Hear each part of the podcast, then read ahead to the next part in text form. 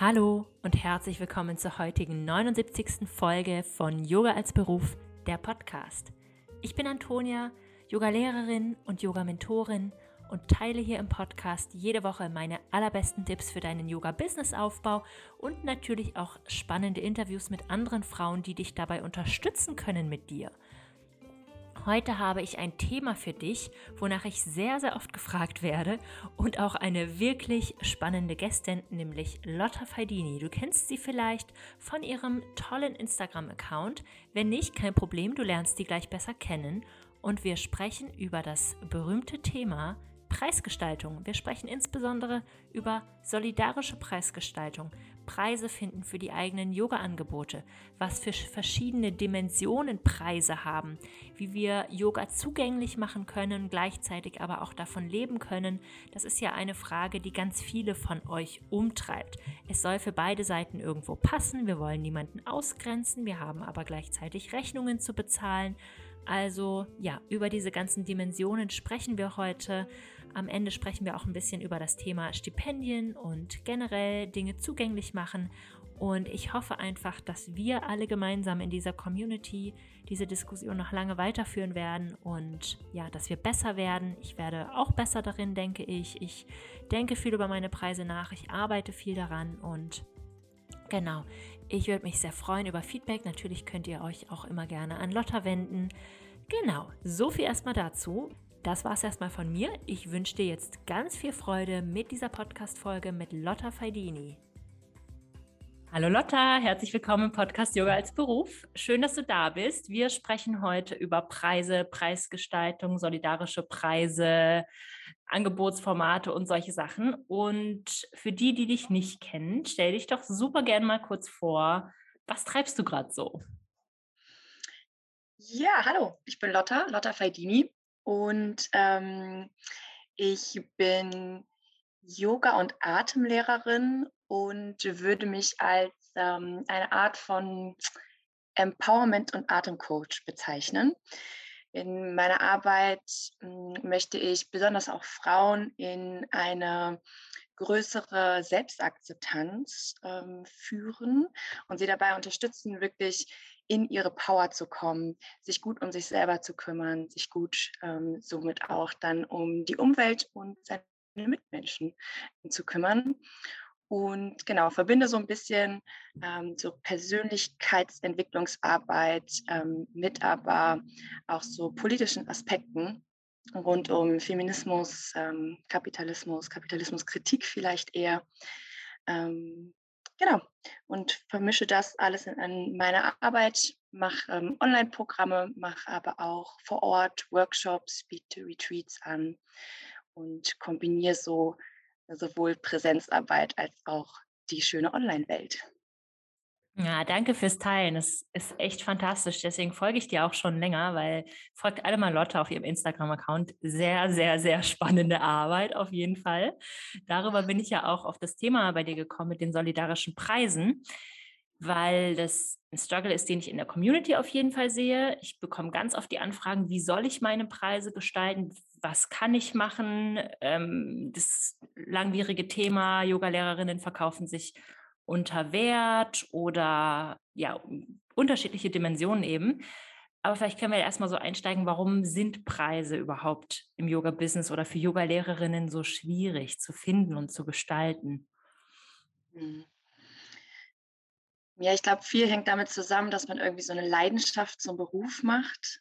Ne? Die meisten werden irgendwie Yoga-Lehrerinnen, weil sie ähm, wirklich dieses Geschenk weitergeben wollen, weil sie selber erfahren haben, was äh, für, für eine Power und was für eine Ermächtigung im Yoga liegt und das dann weitergeben wollen. Und äh, dann, und ich habe den Satz auch schon öfter in meinem Leben gesagt, dann kommt schnell sowas wie, ah, am liebsten würde ich alles, würde ich das alles umsonst machen und das einfach nur weitergeben. Und dann kommt man irgendwann an den Punkt, wo man vielleicht zumindest nebenberuflich, aber vielleicht irgendwann auch wirklich hauptberuflich davon leben möchte. Und dann gibt es natürlich Rechnungen zu zahlen, ähm, Steuern zu zahlen, Versicherungen und so weiter. Und dann kommt irgendwann die harte Realität und man muss so ein bisschen in Zahlen denken.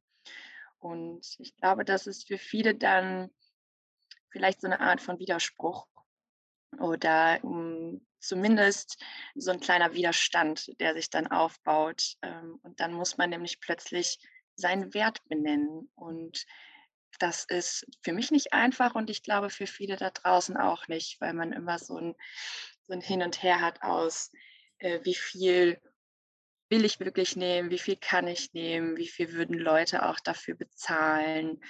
Ähm, genau, und dann gibt es, glaube ich, in der, gerade in der Yoga-Welt noch auch so ein bisschen dieses Spannungsfeld zwischen Leute, die das so ein bisschen als Hobby machen, also so nebenberuflich, die es dann sehr günstig anbieten können und mhm. Leute, die ganz davon arbeiten, die dann natürlich einfach auch andere Preise nehmen müssen, weil sie dann irgendwann auch sowas wie Einkommenssteuer und so weiter zahlen und sich damit ja die Zahlen auch einfach nochmal total verändern.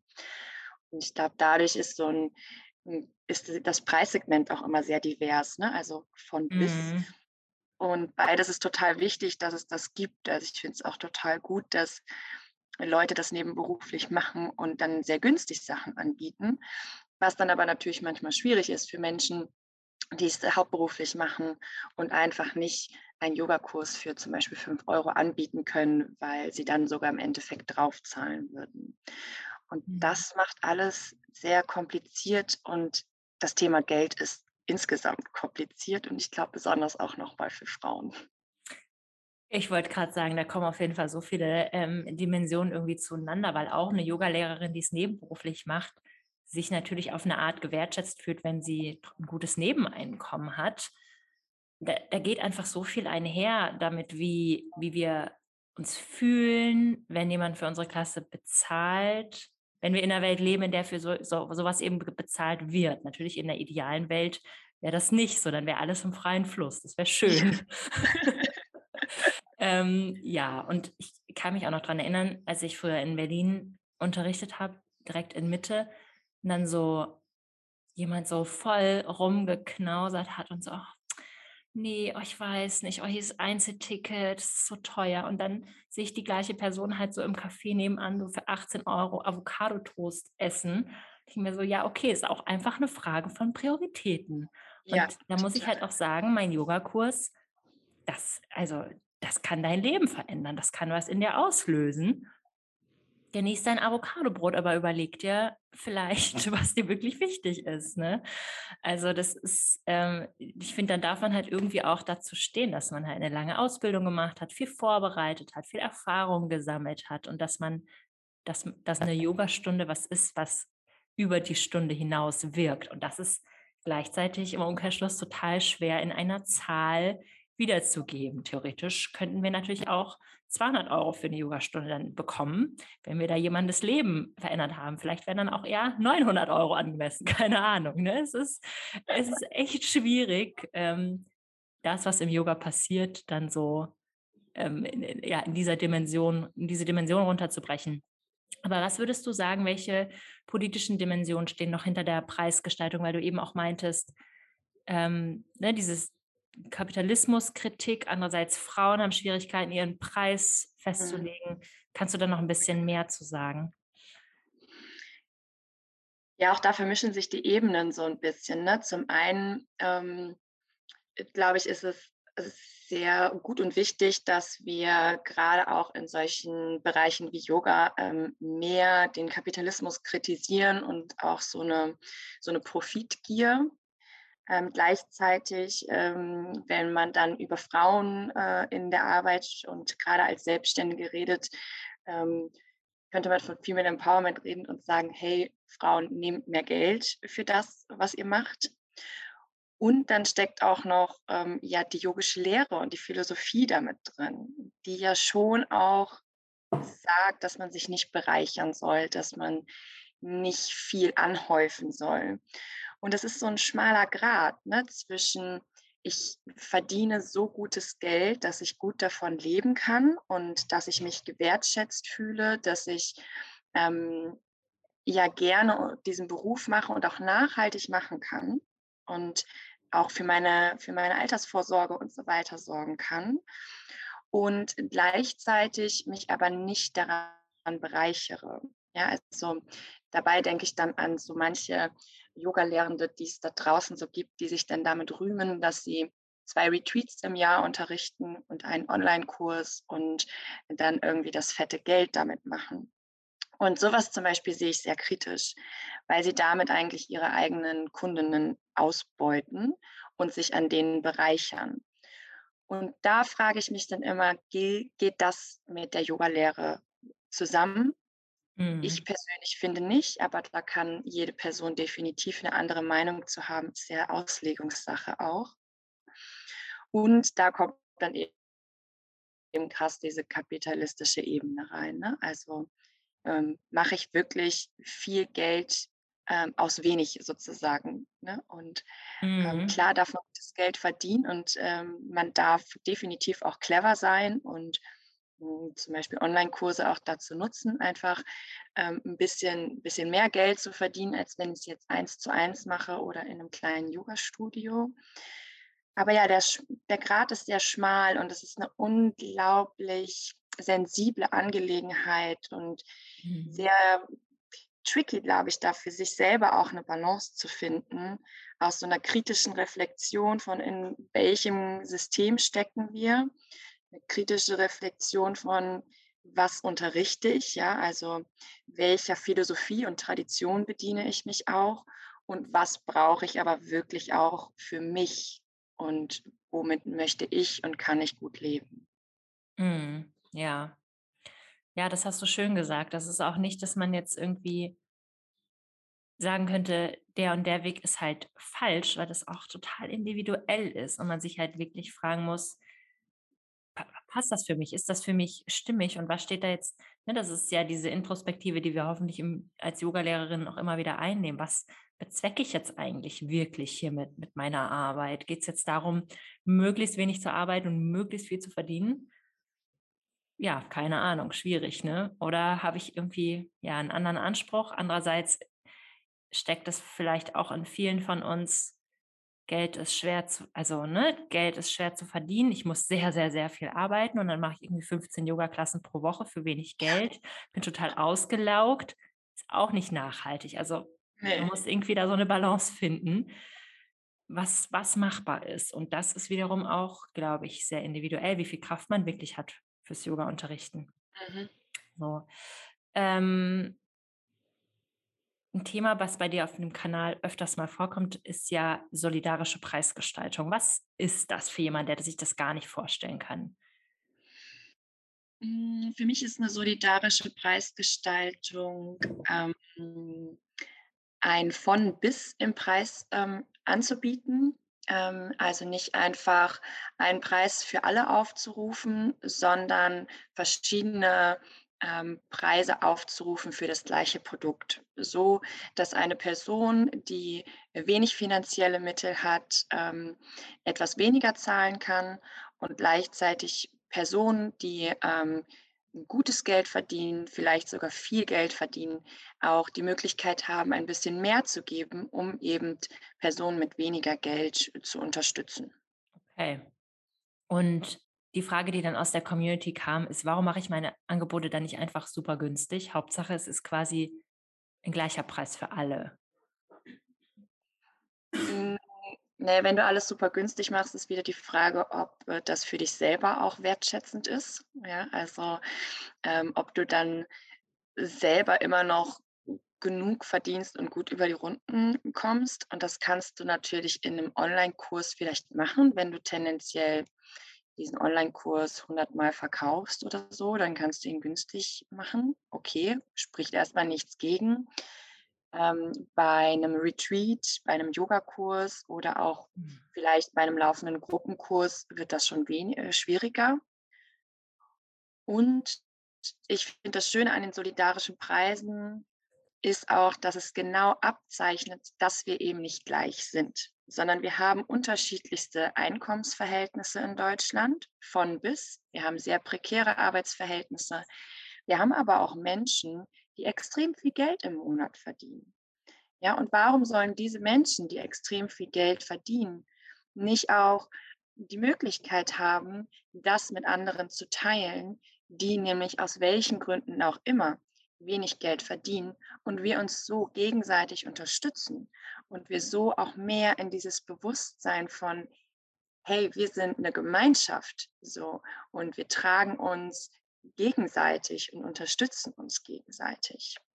Und ich glaube, das brauchen wir viel mehr. Wir brauchen viel mehr mhm. so hm, dieses, das den Menschen begreiflich machen. Und das hm, steckt auch wieder schön mit der, mit der Yoga-Philosophie dann zusammen. Dieses Ding von, hey, wir sind, wir sind eine Community. Ja, wir hängen alle miteinander zusammen, mindestens energetisch und aber auch rein gesellschaftlich, dadurch, dass wir uns einfach diesen Raum teilen. So, ja, die, die Stadt, das Land und die Welt, diesen Planeten. Also ähm, die Leute dahin wieder einfach auch führen in dieses Bewusstsein von, cool, wenn ich jemanden unterstützen kann, dann tue ich das.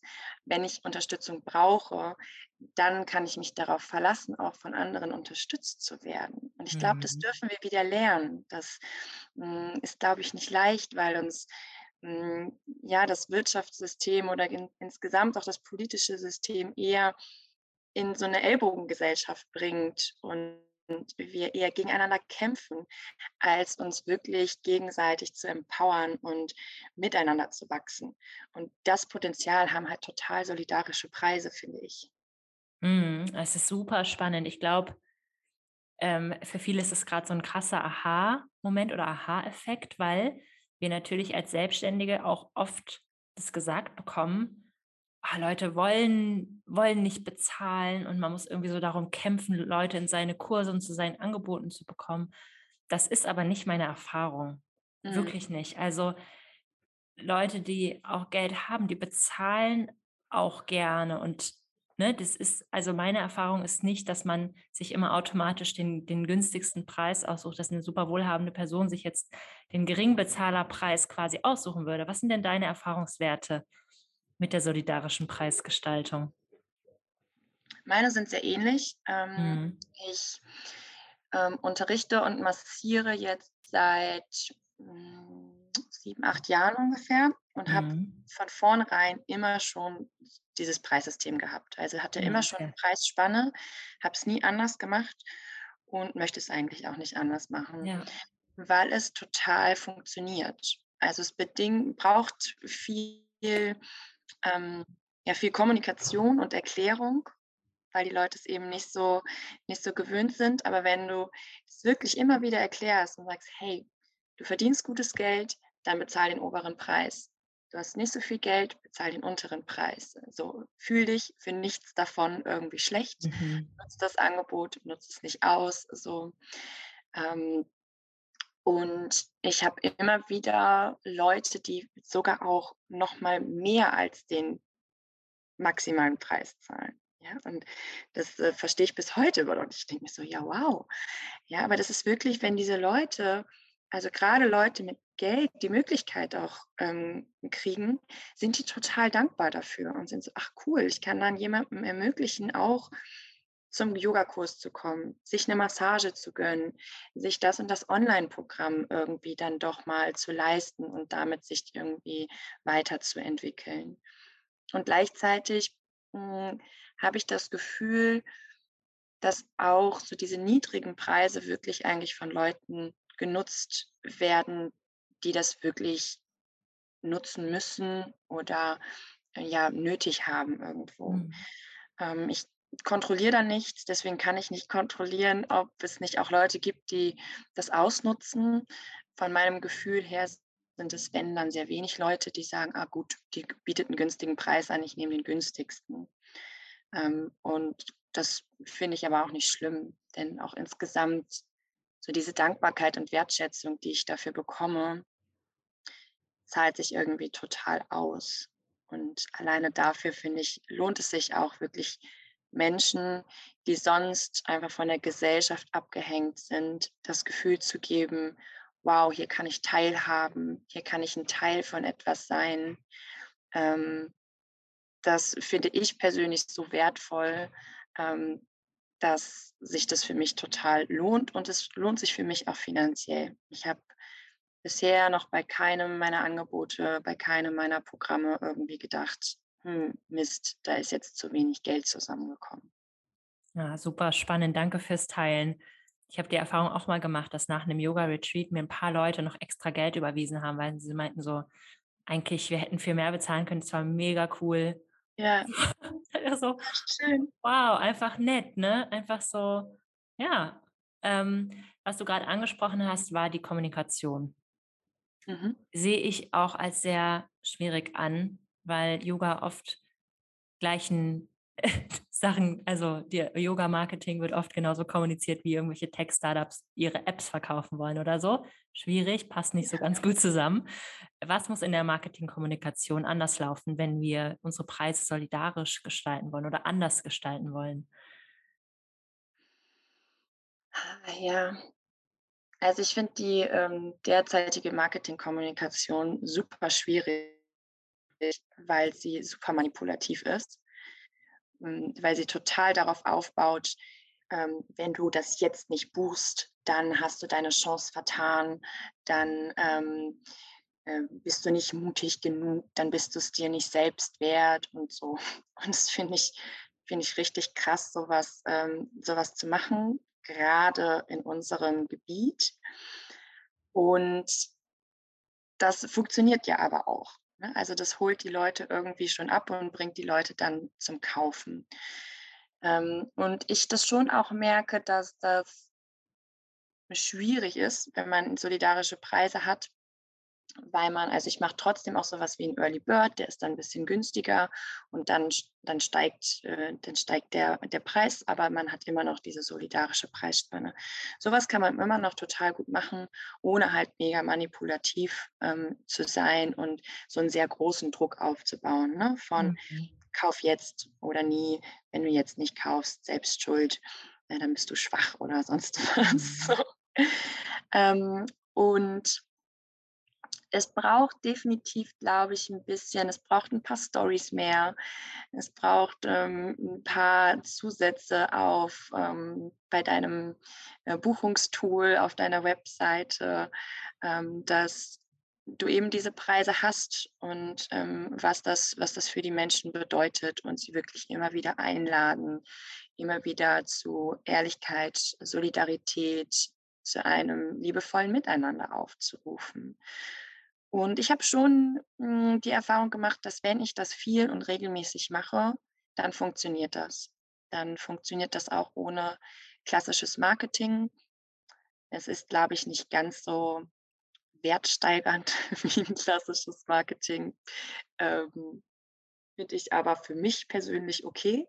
Ähm, ich stecke gerne lieber nochmal eine Story mehr rein und nochmal irgendwie ein bisschen mehr Arbeit rein, um trotzdem den Leuten irgendwie hm, ja, diese solidarischen Preise ans Herz zu legen und Leute vielleicht langsam ein bisschen umzuerziehen. ähm, ja. Weg von diesem ähm, Jetzt- oder Nie-Marketing hin zu, hey, lass mal gemeinsam ähm, wachsen und lass uns gemeinsam entspannen, gemeinsam irgendwie Ausgleich schaffen, ähm, uns gemeinsam bestärken. Voll, es ist super integer und es ist auch gut fürs Nervensystem, glaube ich, nicht so unter Druck gesetzt zu werden. Sollte man vielleicht als Yoga-Lehrerin auch nicht machen, dass man die Yogaschülerinnen vorher komplett fertig macht mit irgendwie flashy Sale. Das ist, dann brauchen sie das Yoga ja nur so umso mehr, aber das ist ja nicht Sinn der Sache. Ähm, das, das, das wollen wir ja gar nicht, dass sie fix und fertig sind alle. Und ich, ich weiß, dass das einen unter Druck setzen kann, wenn man das irgendwie so sieht, so, oh, das Angebot ist irgendwie gut, vielleicht gibt es dann nie wieder, oh Gott, oh Gott, oh Gott, ich brauche das jetzt unbedingt, man ist so voll auf 180. Das ist nicht, das ist nicht cool, um ein Yoga-Angebot zu verkaufen. Ja. Ähm, eine Sache wollte ich auch nochmal ansprechen. Ähm, wie, also, was ich auch öfters mal sehe und was ich selber auch mache, sind Stipendien. Wie können wir das quasi fair kommunizieren, ohne diese, also ich kann es ja nochmal kurz erklären, was, was ich daran problematisch finde, diese Klassismus-Ebene, dass ich ganz oft sehe, dass Bewerbungen angefragt werden und man im Prinzip eine Person dazu nötigt, ihre persönliche Lage komplett transparent zu machen, ihre persönliche finanzielle Situation, ihre Probleme, ihre Diskriminierungsformen und das finde ich einfach nicht in Ordnung, dass wir das quasi reproduzieren als Angebotsleiterin und dann andere darum bitten, ihre ganze Geschichte aufzuzählen und dann auch noch entscheiden, ob die ein Stipendium bekommen oder nicht. Ich finde, ich kann irgendwo verstehen, weil man natürlich auswählen möchte, wer das Stipendium bekommt. Andererseits ist es, also muss es irgendwie anders auch gehen. Also gibt es in deinen Augen irgendeine Form, Stipendien zu vergeben, die fair ist und die solidarisch ist? Fällt dir irgendwas ein vielleicht? Hm, so spontan würde ich sagen, einfach auf die Bewerbung verzichten. Also ich glaube, ich würde es einfach so ausschreiben, man hat einen Preis ne, und darunter schreibst du dann sowas in die Richtung von, ähm, hey, du bist BIPOC oder ähm, erfährst irgendeine Diskriminierung, bist alleinerziehende Mutter, hast ein geringes Einkommen, ich vergebe Stipendien, melde dich bei mir, ähm, wenn du das nutzen möchtest. Und dann gar nicht großartig die Leute in die Bredouille bringen, alles zu erzählen, worunter sie vielleicht äh, leiden und warum sie dieses Stipendium brauchen, ähm, sondern dann mit der Person einfach in so einen wertschätzenden Au ähm, Austausch mhm. zu gehen. Weil ich glaube, die Hürde, dich anzuschreiben und nach diesem Stipendium zu fragen, die ist groß genug, als dass das niemand großartig ausnutzt, glaube ich, in meinen Augen. Mhm. Weil das so ein Eingeständnis ist von, ähm, ich habe nicht genug Geld, also bin ich arm, also bin ich ja eh stigmatisiert von unserer Gesellschaft schon. Armut ist jetzt ist ja ein Stigma in unserer Gesellschaft. Und ich erlebe es so, dass für viele Leute das super schwierig ist, das wirklich nach außen zu tragen und das sich selbst und dann anderen anbietenden Personen einzugestehen von, wow, ja, ich habe diese Möglichkeiten nicht, weil ich Diskriminierung erfahre, ähm, auf, welcher, auf welcher Ebene vielleicht auch immer, vielleicht sogar intersektional. Ja. Ja, danke. einfach das Angebot Mhm. mhm. In den Raum stellen so. Ja. Was ich total schön finde, was jetzt öfters rausgekommen ist bei den Sachen, die du gesagt hast, das ist, das ist so ein Weltbild eigentlich oder ein, eine andere Sichtweise, dass Menschen überhaupt nicht darauf aus sind, immer den geringsten Preis bezahlen zu wollen. Und ich glaube, das ist, da ist so ein, so ein generelles Umdenken möglich. Also war das für dich schon immer so, dass du das, dass du das einfach gesehen hast in Menschen oder gab es irgendwas, wo du gesagt hast, da hast du angefangen umzudenken? Hm, wahrscheinlich ist es ein bisschen in Phasen. Ich habe mhm. optimistischere, pessimistischere Phasen. Gerade bin ich PMSig unterwegs und bin eher pessimistisch, glaube aber an den Menschen. Und nee, ich glaube, ich habe schon immer irgendwie so ein bisschen an das an so diesen guten Kern im Menschen ähm, geglaubt. Ich habe mich sehr früh mit Politik auseinandergesetzt, mit äh, politischen Strukturen und wie sie auf mich, aber auch auf meine Mitmenschen wirken. Und hatte das Glück, wirklich auch von meiner Familie sehr politisch erzogen worden zu sein und dadurch ähm, was politische Bildung angeht, glaube ich, einen vergleichsweise hohen Bildungsgrad zu haben, was eine gute Voraussetzung für eine Selbstreflexion ist, weil umso mehr wir das politische und das gesellschaftliche System verstehen, desto mehr können wir auch verstehen, wie es uns beeinflusst und was dann wirklich von uns ist und was von außen ist. Mhm. Und ich glaube schon, und wenn man sich die Menschheitsgeschichte anguckt, dann gibt es natürlich sehr viel Rivalität und Gegeneinander. Es gibt aber, und ich glaube fast noch mehr, das Miteinander. Ja, Menschen haben immer schon in Communities gelebt. Menschen haben sich immer schon gegenseitig unterstützt. Und ich glaube, das steckt mega in uns drin. Ich glaube, so dieses, hm, wirklich dieses Gefühl, miteinander verbunden zu sein, dieses Menschliche, ja, das Menschliche, wenn wir von menschlich reden, dann heißt es ja eigentlich immer so eine Art von Fürsorge. Ne? Mhm. Wenn wir uns menschlich verhalten, Dann ja. verhalten wir uns irgendwie achtsam miteinander und ähm, trampeln nicht so durch die Gegend, sondern gucken auch ein bisschen nach links und rechts. Und das sagt ja eigentlich alles schon aus. Also vielleicht gibt es auch andere Definitionen von menschlich und ich, ähm, ich bediene mich nur einer davon, so, aber ähm, das ist zumindest meine Definition. Deswegen mhm. Glaube ich, dass Leute das, wenn dann vielleicht verlernt haben, durch, durch die Geschichte, durch ähm, ja, den, die Strukturen, in die wir leben. Aber ich glaube, der Kern ist wirklich, dass Leute sich gegenseitig unterstützen wollen. Jeder Mensch mhm. möchte gesehen werden, jeder Mensch möchte aber auch sehen. Ja, also ja. Das, das hm, geht miteinander einher. Mhm. Ja, ja, ich hoffe, dass wir auf jeden Fall die Yogalehrerinnen hier in der Community dazu ermutigen können, das auch mal zu testen, das so zu kommunizieren und nicht, ja, sich das, das auch zu trauen. Auch äh, beim solidarischen Preissystem, wenn ich das richtig verstanden habe, gibt es ja quasi diesen solidarischen Preis, einen mittleren Preis und einen höheren Preis. Könnte man so machen. Könnte man, also Sliding Scale kann ja alles Mögliche sein. Man kann zwei Preise machen, drei, vier. Aber man kann ruhig auch einen Preis anbieten, der über dem Niveau liegt, den man momentan hat, weil es eben auch Menschen gibt, wie die, die mir dann noch extra was überwiesen haben nach dem Retreat, die einfach gern auch mehr bezahlen. Und man kennt das ja auch von sich selber. Man greift ja jetzt im Supermarkt oder im Bioladen auch nicht immer nur nach den günstigsten Produkten, zumindest wenn man gerade in der Phase ist, in der man sich es vielleicht leisten kann, dann freut man sich darauf, dass man sich auch mal XY gönnen kann. Und so ähnlich ist es ja wahrscheinlich auch ähm, mit Angeboten je, jeglicher Art. Ähm, ja, total. Ja, spannend. Ich auch.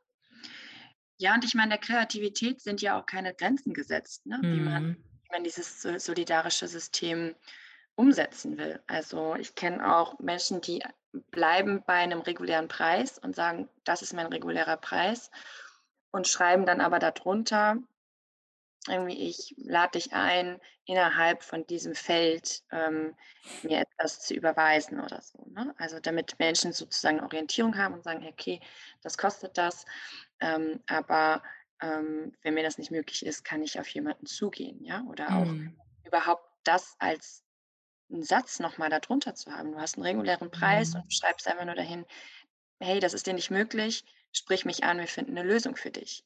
Mhm. Ja. Auch das würde ich schon als solidarischen äh, Preis äh, bezeichnen. Ja, und man kann von bis Sliding Scale äh, machen. Ich habe sehr gute Erfahrungen damit gemacht, die Preise zu benennen.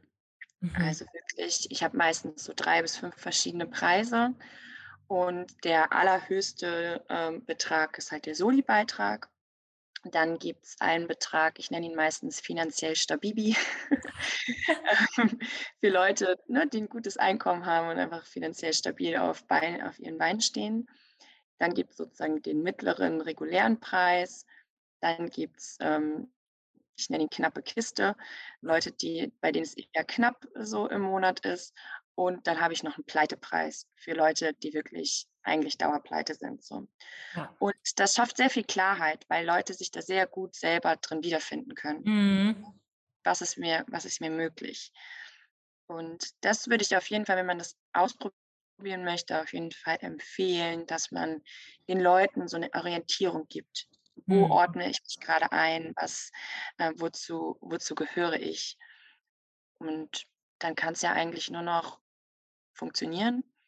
Oder es läuft halt schief und dann änderst du es halt wieder. Also warum mhm. denn auch nicht? Ne? Wenn, man, wenn man merkt, so, boah, okay, bei meiner Klientel funktioniert das nicht oder ich habe das Gefühl, ich werde ausgenutzt und ich fühle mich damit nicht mehr wohl, dann kann man es entweder nochmal ändern und anders versuchen oder wenn man sich einfach nicht damit wohlfühlt, dann lässt man es halt auch wieder, aber dann hat man es wenigstens versucht. Mhm.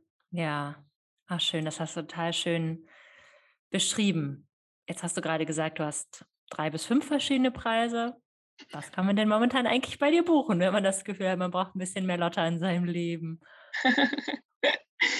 ähm, ja, hm, Man kann ähm, bei mir ein wundervolles Retreat machen, äh, Ende Juli, vom 20. Mm. bis zum 24. Juli. Es findet im Bergischen Land statt, an einem ganz großartigen Ort, ähm, umarmt von Bäumen. Und es steht ganz im Zeichen der Selbstakzeptanz. Ähm, und ähm, es wird über so einen spielerischen Zugang zum Körper, ähm, so einen liebevollen und wertschätzenden Blick auf sich selbst geworfen. Es ist eine schöne Mischung aus Bewegung, Entspannung und Wellness. Ich habe zwei Freundinnen mit dabei, die uns mit Musik verwöhnen. Es wird super leckeres Essen natürlich geben. Ähm, genau, das ist eine Sache, zu der ich momentan einlade. Und es gibt ein Sommerprogramm, was auch hm, immer noch im Zeichen der Selbstakzeptanz steht. Ich habe den Sommer komplett der Selbstakzeptanz äh, gewidmet, hm, weil ich immer wieder sehe, wie sehr sich besonders Frauen in Selbstzweifeln verlieren und sich wirklich richtig zermartern und äh, konstant schlecht machen und ihren Körper auch ähm, so abschätzend angucken und sich nicht wohl in ihrem Körper fühlen. Und ich habe da keinen Bock mehr drauf. Ich will das ändern, weil wir sind alle unglaublich stark, wir sind alle unglaublich schön. Und irgendwie, glaube ich, im Kern wissen wir das alles, aber wir fühlen es nicht. Und auch Mm. dieses Drei-Monats-Programm geht total darum, wirklich ins Gefühl mit sich selber zu kommen, bei sich selber wieder anzukommen, die eigenen Stärken zu erkennen und wirklich auch in den Körper zu bringen, in den Atem zu bringen und so wirklich in ein neues Selbstbewusstsein zu kommen und wirklich sich so in diesem Selbstbewusstsein richtig zu verankern. Deswegen biete ich auch das Drei-Monats-Programm und das Retreat als ähm, Paket sozusagen an. Mm. bekommt das Drei-Monats-Programm ein bisschen günstiger, wenn man das Retreat ähm, noch bucht. Einfach auch, weil mir es so unglaublich wichtig ist, dass Leute wirklich sich auf so ein, sich so ein Fundament bauen für ihre Mm. Selbstliebe, für ihr Selbstbewusstsein und aufhören, sich wegen irgendwelchen Ansprüchen von fremden Menschen, von der Gesellschaft ähm, konstant niederzureden. Weil Ja. Ähm, das, ja, das muss aufhören. Wir müssen alle lernen, unseren Bauch zu entspannen, tief in unserem Bauch zu atmen, den vielleicht auch wabbelig raushängen zu lassen. Es ist das Beste. Seit ich das mache, habe ich auch einfach viel weniger Regelschmerzen und alles, ihn einfach hängen lassen. Ja, Hängebauchschwein-Style einfach schön nicht einquetschen, immer schön die Hose unter die Falte ziehen. Das ist einfach das Beste. Ja, Haben wir halt total. anders gelernt. Da gehört ganz viel Verlernen dazu. Aber schaut alle mal bei Lotta vorbei auf dem Account. Super viel Inspiration, wenn man einen schlechten Tag hat. Guck mal bei Lotta vorbei. es gibt Das, sogar ein, ein äh, Bauch-Workout für den entspannten Bauch. ah, mega gut, das muss ich mir gleich mal anschauen. So ein kleines Reel von mir, ähm, wie man, äh, wie man sein lernt, äh, lernen könnte, seinen Bauch ein bisschen äh, mehr zu entspannen. Ja, Wow. Wow, es ist richtig gut. Also danke für diese wertvolle Arbeit und danke ähm, ja für deinen ganzen Input zum Thema Preise. Ich hoffe für diejenigen, die zuhören, dass ihr, dass ihr da Inspiration rausgezogen habt. Und wir haben natürlich bewusst nicht konkret gesagt, das und das mit der Formel kannst du deinen Preis berechnen, weil es eben super individuell ist. Und ich bin mir ganz sicher, dass ihr da draußen Zuhörerinnen alle euren Weg finden werdet mit euren Preisen. Und das ist auch eine Lernkurve, in der man sehr viel ausprobieren darf, oder? total. Ja, es ist ein bisschen ein Hin und Her. Man, und ja, das ist schon etwas, aber das sind, glaube ich, Preise insgesamt, egal ob sie solidarisch sind oder nicht. Man muss es immer wieder für sich neu kalkulieren. Man muss immer wieder neu berechnen und vor allem aber auch neu reinfühlen. ne? Eine meiner Lehrerinnen, die habe ich mal gefragt, wie sie ihre Preise macht. Und die meinte so, hm, also ich überlege mir einen Preis, der für mich so meine krassen Träume erfüllt und für mich eigentlich utopisch hoch ist. Und dann überlege ich mir einen Preis, den ich mindestens haben möchte, um mich selber damit gut zu fühlen. Und die Mitte von den beiden Preisen nehme ich. Voll gut. Also so komplett ähm, ohne irgendeine Die Kalkulation und Zauberformel. Und ähm, ich mache es ähnlich. Ja. Ich mache inzwischen schon noch mal sowas, dass ich auch gucke, okay, wie viele Arbeitsstunden sind was und mit wie vielen Teilnehmenden rechne ich und ähm, was kommt dann so ungefähr, was sollte ungefähr bei Mhm. rumkommen und dann kombiniere ich beides quasi miteinander. Aber ja, also auch da wieder, ne? Die Ja, Möglichkeiten sind vielfältig und ja, man muss es im Endeffekt einfach ausprobieren. Und wenn du gerade zuhörst und dir unsicher bist, dann schreib mich auch super gerne an, wenn du irgendwelche Fragen hast oder ein Feedback bekommen willst oder so. Ich bin jetzt keine Marketing-Expertin oder sowas, aber ich habe eben viel Erfahrung damit ähm, und teile die super gerne auf jeden Fall. Wow, Lotta, danke. Das ist ein mega nettes Angebot. Ähm, ich verlinke auf jeden Fall deinen Instagram-Account und du magst auch deine E-Mail-Adresse in im Newsletter und im Blog und so. Und ähm, ja, ich bin gespannt, was sich hier alles bewegt in den nächsten Monaten in der Community. Also lasst uns auf jeden Fall daran teilhaben, was ihr daraus macht. Ja, unbedingt. Ja, danke dir für das schöne Gespräch. Sehr gerne. Danke auch dir für die Einladung. Hat mich sehr gefreut. Gerne.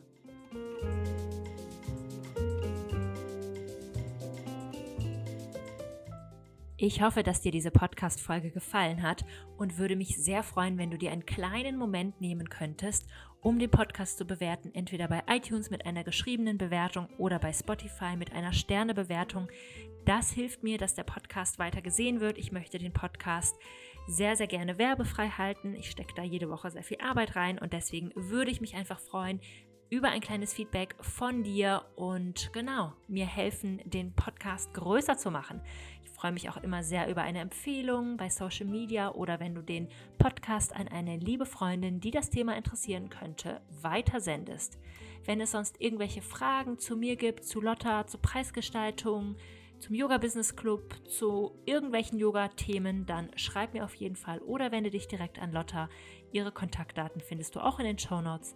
Und damit wünsche ich dir bis zur nächsten Woche einen Happy Yoga Business Aufbau. Deine Antonia. Música